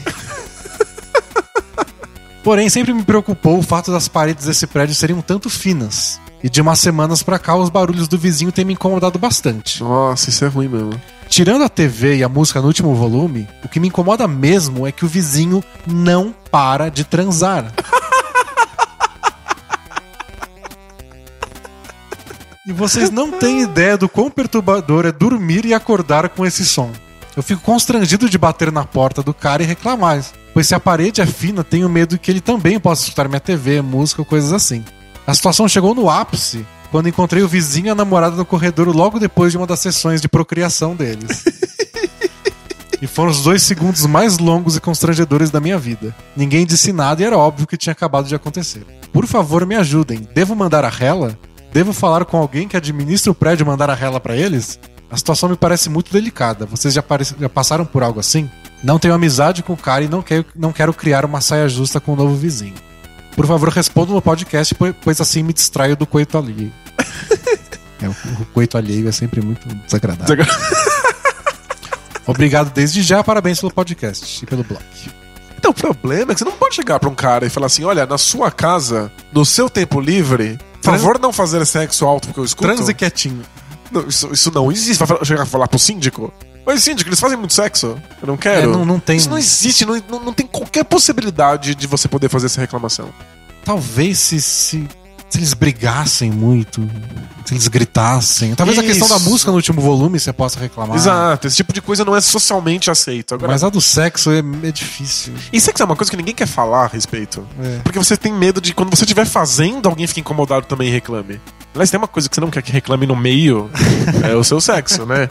Então, tipo, ninguém vai tocar nesse assunto, não acho que você deveria. É, eu não consigo mais dar uma solução. E, Talvez a única solução seja você arranjar alguém pra fazer sexo alto. e fazer campeonato de quem faz mais alto. É, e talvez ele, ou talvez ele perceba, tipo, hum, eu tô escutando ele, ele me escuta. Aí talvez ele fique constrangido de que estão escutando ele fazer sexo. Se você quiser fazer inimizades, toda vez que ele começar a fazer sexo, você pode botar um pornô muito alto no- no- no- na, na TV. Ele vai se tocar. Você grita assim, já acabaram? Foi rápido hoje.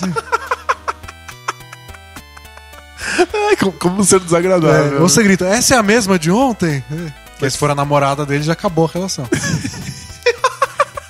Pô, muito bom. Ótimas ideias pro desastre. Mas se ele falou que ele não queria criar uma saia justa, acho Não, que isso é pior que uma saia justa. E tipo, não tem jeito, sabe? É, é seu vizinho de parede, ele existe e você escuta. Eu morei durante um tempo. Você conheceu o, o- Sim. o quarto da, da, da meia janela? Assim. que é uma pensão para estudantes. Então alguém pegou um quarto e aí colocou uma parede no meio. Então eu não conseguia abrir os braços dentro do meu quarto. Cabia a cama e eu de pé do lado dela. E aí eu tinha meia parede, porque a outra. meia janela, porque a outra metade da janela estava em outro quarto com outra pessoa. E a parede não era de verdade. Era uma dessas paredes de escritório. E eu ouvia absolutamente tudo que meu vizinho fazia. E eu tinha. Eu não me incomodava. Mas, Mas aí você fazia tudo de fone, né? É, você bota fone e pronto, existe com seu fone de ouvido. Mas o que me perturbava era a ideia de que tudo que eu fazia ele também estava ouvindo.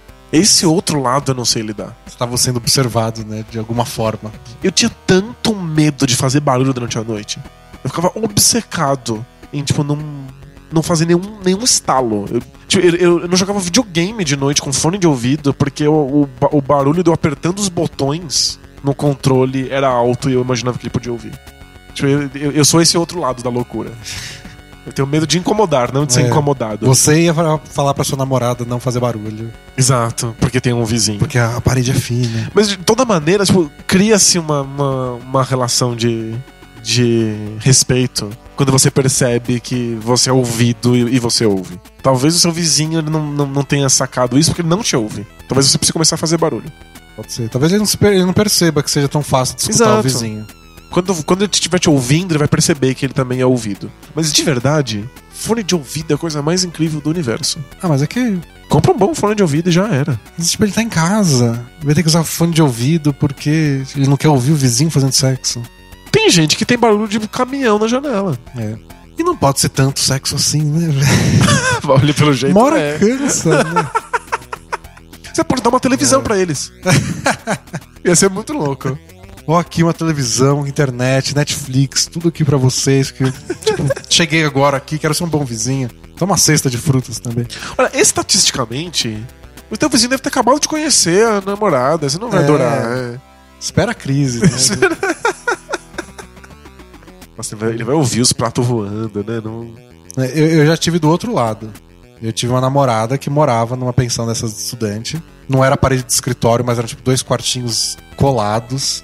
E até o teto era meio aberto, sabe? Você podia jogar coisa de um quarto pro outro. Sério? Sério. Nossa, pior situação. Era meio alta a parede, mas tipo, tinha esse espaço. cima. Mas era era espiável? Não, não, era bem alto. Justo. E era pequenininha a abertura. Tá. Não dava pra você enfiar a cabeça. Mas tinha uma aberturazinha. E tipo, a gente tinha acabado de começar a namorar e a gente ia pra lá. E, É. e o vizinho do lado, do, ele passava o dia inteiro naquele quarto. Mas coitado. Devia ser, deveria ser uma pensão para estudantes, mas não sei onde ele estudava, porque ele passava o dia naquele quarto. E sempre fechado, e a gente nunca ouvia nada de lá. pensando pra estudantes, o cara deveria ir lá só pra dormir, porque é uma merda, o quarto é minúsculo. Não, ele passava o dia inteiro lá. Ele passava o dia inteiro, a gente não, não tinha. Se tinha TV, ele tinha um fone de ouvido pra TV, porque a gente nunca ouvia nada, nem TV, nem som, nem ele conversando, nem celular, nem Mas atendendo. você sabia que ele tava lá dentro? Se não tivesse, Às vezes ele saía pra ir no banheiro. Ele tava lá dentro. É, só tipo. Ah, mas a gente nunca deixou de fazer nada porque tinha o cara lá. Mas é, é, Porque, é tipo, a gente tava no nosso quarto. justo. E você não queria ser incomodado caso estivesse fazendo alguma É. coisa, entendeu? Mas é, é, é constrangedor pra ambas as partes, né? Todo mundo tá ciente um do outro. A gente sabia, mas a gente não se importava. Não, sinceramente. Talvez se ele reclamasse um dia, batesse um pequeno constrangimento. Ou você ficasse muito puto e fizesse 10 vezes mais, É. ma- mais barulho. Pode ser. Bom, vamos pra próxima pergunta? Bom, a última pergunta é do Duran Nunca Será. É mais um da escola de haters. Queridos, dois pontos. Depois de mandar umas perguntas meio bestas e criadas só pra tentar aparecer no Both Things Play Hard, eita necessidade de validação externa, coloca ele. Temos todos. É. Volto com um dilema pessoal que tem me incomodado bastante ultimamente.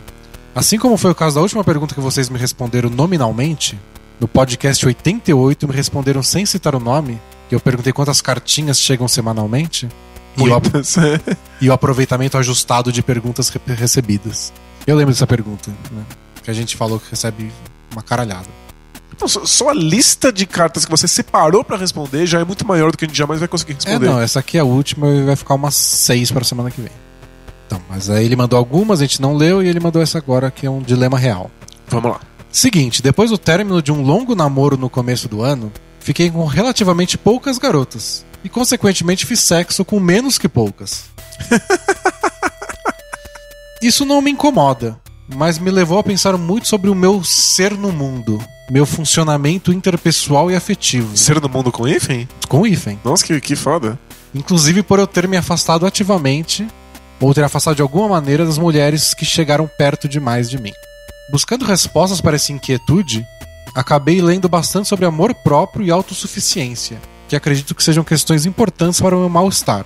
Durante o namoro veio um processo fusional muito grande. Moramos junto um bom, um bom tempo, fazíamos tudo junto e muita coisa, inclusive minha autoestima acabou sendo lastreada pela relação. É, sem dúvida. Acontece. Entretanto, tenho muita dificuldade de entender como isso funciona. Tenho uma amiga que fala muito disso e vejo ela postando longos textos falando a respeito e não consigo agarrar no meio de tudo que eu li qual é a prática que sustenta a teoria toda. Aliás, eu nunca fui muito um fã meu, então o conceito todo me parece meio torto. Me iluminem, ó sábios. Aí coloca aqui um PS, sou assinante, já subi de nível, escutei os podcasts especiais, mas como viver é desejar, agora fico babando para participar da família Bola Presa no Facebook. Então, você nunca pode entrar nessa família bola presa, então você não vai ter o próximo nível do É. desejo. Ele vai querer ganhar a promoção da camiseta. Você vai ter que fazer um plano de 50 reais. Que vai ser um segundo grupo no Facebook. Só, só pra, quem, pra quem quer um grupo mais exclusivo Grupo- do que o grupo exclusivo. É. grupo Gold. grupo Plus Premium. E aí, o que, que você tem a dizer sobre amor próprio, Então, vou, sacar, autoestima, vou sacar um filósofo do bolso. autossuficiência? Tem um filósofo que eu adoro, que é o Spinoza, um filósofo do século XVII, talvez XVIII. Mas tudo bem. Você, É, você nunca foi. bom de data. que ano o Celtics foi campeão? Você falou nesse, nesse podcast. Nesse podcast. 2008. Isso. O Hit, quando o Hit foi campeão. Não, não do LeBron, o Hit do Shaquille O'Neal. Eu não consigo nem saber se foi antes ou depois do Celtics. Então tá explicado Nossa. você não lembrar o, o século, o é. século do Spinoza. Mas então, o, o Spinoza, ele acha que tudo aquilo que existe tem uma força de continuar sendo o que é. Então que as paredes estão se esforçando pra continuar sendo paredes. Os martelos estão se esforçando pra continuar sendo Al- martelos. Algumas paredes muito finas ali. Isso, elas estão se esforçando muito pouco pra continuar sendo paredes. E nós estamos nos esforçando pra sermos quem nós somos. E aí quando você dá uma martelada numa parede, é um duelo de forças. Quem tá querendo continuar sendo quem é? Tipo, um martelo vai continuar sendo martelo. A parede vai deixar de ser parede. Vai virar outra coisa. Virar buraco. Vai virar buraco. Faz sentido? Faz, faz. E, algum. e aí, quando você tem duas pessoas entrando num relacionamento, as duas estão tentando ser elas mesmas. Só que vai ser tipo, tipo parede e martelo. Um lado vai tentar forçar o outro pra que o outro seja ela e não quem ela era. Então, tipo, no começo do relacionamento, você tenta fazer com que a pessoa vá nas suas coisas, vai fazer as coisas que você gosta, vai conhecer a sua família. Ou às vezes você. Às vezes você pode estar inseguro e querendo se adaptar a outra pessoa. Sim, então, mas aí. Aí você é o mais fraco. No sentido de que você é a parede Aí do você martelo. já é a parede. Isso. Tá. Aí você tomou a martelada e você simplesmente deixou de ser você e você virou o que a outra pessoa queria que você virasse. E, tipo, em geral tem um lado mais fraco que isso acontece. Então, relacionamento. O, o Spinoza chama isso de paixão. Isso é estar apaixonado. É você deixar de ser quem você é para se tornar o que a outra pessoa quer que você se torne. Porque a origem da palavra paixão em grego ou latim, acho que chuta o Eu- grego. Eu já esqueci o grego. Sabia contar até 10, né? Saber a origem do paixão. A origem da palavra paixão é doença. Então você tá lá existindo de boa, vem uma, uma gripe, e aí a gripe faz você ser menos você. Ela faz com que você fique mais a gripe. Aí você fica lá, todo podre, não consegue fazer nada. Depois a gripe passa, você volta ao normal. Deveria ser isso que acontece com paixão por outras pessoas. Você vira o que a pessoa quer que você vire, e depois ela vai embora e você vai voltando ao normal. O problema é quando você passa muito tempo sendo a outra pessoa, num relacionamento muito longo, quando ela vai embora, você não sabe quem você é. Você não tem mais essa força de ser quem você é. Você perdeu tudo. E segundo ele, ele já não era um fã dele mesmo antes, assim. É porque ele provavelmente tomou porradas de outros lugares. Essa nossa força de resistir vai sendo dominada pelas coisas. Então acho que meio que ele voltou, encontrou quem ele era e não achou muito legal, assim. É, tá- tá- não tem muita vontade de continuar sendo quem, quem ele é. Então, de fato, precisa repensar o que, que te encheu de porradas e se reconstruir. Tor- se tornar uma pessoa que você queira ser. O que eu achei curioso disso é que ele falou que ele se afastou das mulheres que chegaram perto demais. E eu imaginaria que uma pessoa nessa situação tentaria arranjar uma, uma novo, um novo martelo. Isso, né? Tipo, eu não posso ser eu, porque eu fui destruído, eu não quero ser eu, então eu vou ser outras pessoas várias. É, tipo, bateria um certo desespero de, de estar numa relação de novo. Mas não foi o que aconteceu com ele. Não sei, é- será que ele tá fugindo delas depois de ter percebido que ele precisava ter mais amor próprio? Porque aí dá cagaço de você É. ser destruído outra vez. A luz no fim do túnel. O Spinoza diz que nem sempre os relacionamentos precisam ser assim. Existem aqueles casos raros em que a pessoa ajuda você a ser você e você ajuda a outra pessoa a ser ela. Um martelo encontra um martelo. É, e eles não se batem. Eles se tornam mais martelos um do lado do outro. Tipo, às vezes acontece. De você... Sabe aquele rela- relacionamento que você se sente mais forte por estar com a pessoa? E não que você se sente fragilizado e você fica assim, ah, eu não vou poder fazer o que eu queria. Ah, eu vou ter que fazer o que a pessoa quer. Tipo, isso é merda, né? É. Então, tipo, se você passou por um relacionamento desses, em que você foi meio que destruído e sua autoestima virou farofa, é normal você ficar com cagaço de acontecer de novo. Caso você quer- querendo se reconstruir. Esse foi o, o minuto de sabedoria do Spinoza. Tem uma, tem uma frase boa do Spinoza pra gente botar no nosso calendário? Mas assim, tem, tem que ter fora de contexto, assim. Não, não pode ser sério. Tem que deixar do jeito mais brega possível. Tipo, putz, agora esqueci o que que era. No GugaCast, o podcast do nosso amigo Guga Mafra, o, o que é assinante Bola Presa, ele e o, e o irmão dele, o Rafael, que também é assinante Bola Presa, eles fizeram um joguinho que você tinha que adivinhar quem, ah, quem disse essa frase. E esse joguinho é assinante bola presa. E aí um uma das frases era tipo, quem disse isso? Nietzsche ou aí era uma pessoa muito ridícula? E ter várias frases que dava pra colocar no, no- no calendário Bola Presa. Nietzsche ou Cartman, né? Ou É, sempre tem essas coisas. É, Nietzsche ou a, Turma da Mônica ou Descartes. a Andressa né? Urach ou... Então a gente tem que pensar uma frase do Spinoza pra simbolizar essa resposta pra gente colocar em novembro do nosso calendário. E- Eu descubro até o lançamento do calendário, né? Era 2019, Bola Presa. hein? Quem tem vontade de comprar, dá um like aqui. Ah, uma última pergunta aqui, só pra gente encerrar, que essa é minúscula. É do carinha que mora logo ali. é que essa é um pouquinho temática, então só pra. Ele diz assim: Olá, Denis e Danilo. Gostaria de saber se o Denis odeia o Internacional de Porto Alegre tanto quanto outros corintianos. E assim ficou feliz com o possível rebaixamento desses filha da puta chorões. PS, como vocês podem ver, eu sou um corintiano que odeia eles. Por que corintianos odeiam o Inter? Tem uma rivalidade do- dos últimos anos. Por que raios? Porque eles se enfrentaram e aí o Corinthians ganhou um título polêmico, aí o Inter montou um DVD com lances onde o Corinthians foi supostamente ajudado. Sério? E aí, Mas- aí começaram a se Mas o- provocar. oficialmente? Oficialmente, o clube fez isso. Aí o Corinthians ganha Nossa, o jogo. Que, que vergonha. Aí o Corinthians ganha o jogo e bota no placar assim, põe no DVD.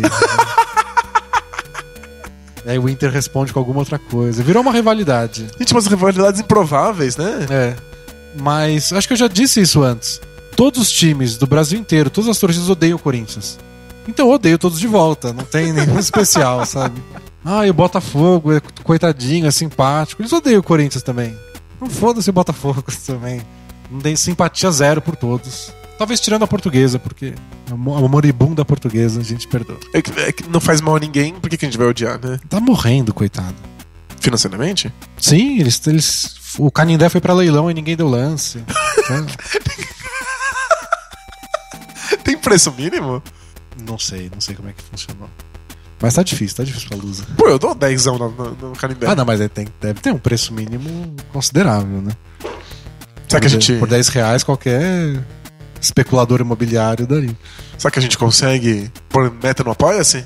Comprar o Canindé? A gente troca, né? Em vez de comprar o Bucks, a gente vai comprar a portuguesa. Acho que tá mais dentro de uma meta realista. tá mais assim. em conta, né? É que clube, clube é difícil. Clube tem presidente, sabe? Não dá pra você comprar e ser seu. Isso que é legal da NBA. Tipo, eu sou o dono do time. É meio, meio esquisito mesmo, né? Eu sou o dono do time. Aí quando o time é campeão, o troféu vai pra você. Vai mesmo? Tipo, Ele recebe o troféu, o dono do time, e aí ele entrega pro jogador e o jogador levanta a taça. A NBA entrega o troféu pro dono do time. Isso que é ridículo. O cara é dono, comprou uns caras pra, pra jogar por ele. Isso. Tá Você é um rico. tá soando muito estúpido. Você é um cara gordo, grande, rico e branco que compra vários negros pra jogar basquete pra você. É assim que funciona. Eu sou muito, muito pior agora do que na vida real. Mas você paga muito bem esses negros, então tá tudo bem. Então tá tudo bem. É, não tem problema não. E quando eles ganham título, eles ficam muito felizes. É, aí você dá um anel pra eles. Não tem nenhum problema, tá tudo bem. Nossa, como, como destruir um esporte em cinco lições básicas. Encerramos por hoje então? Opa, encerramos. Então mandem perguntas, pessoal. Até a próxima. Assinem a bola presa. apoia.se barra bola presa. É isso. Isso, leiam Espinosa. Valeu. Tchau! tchau, tchau!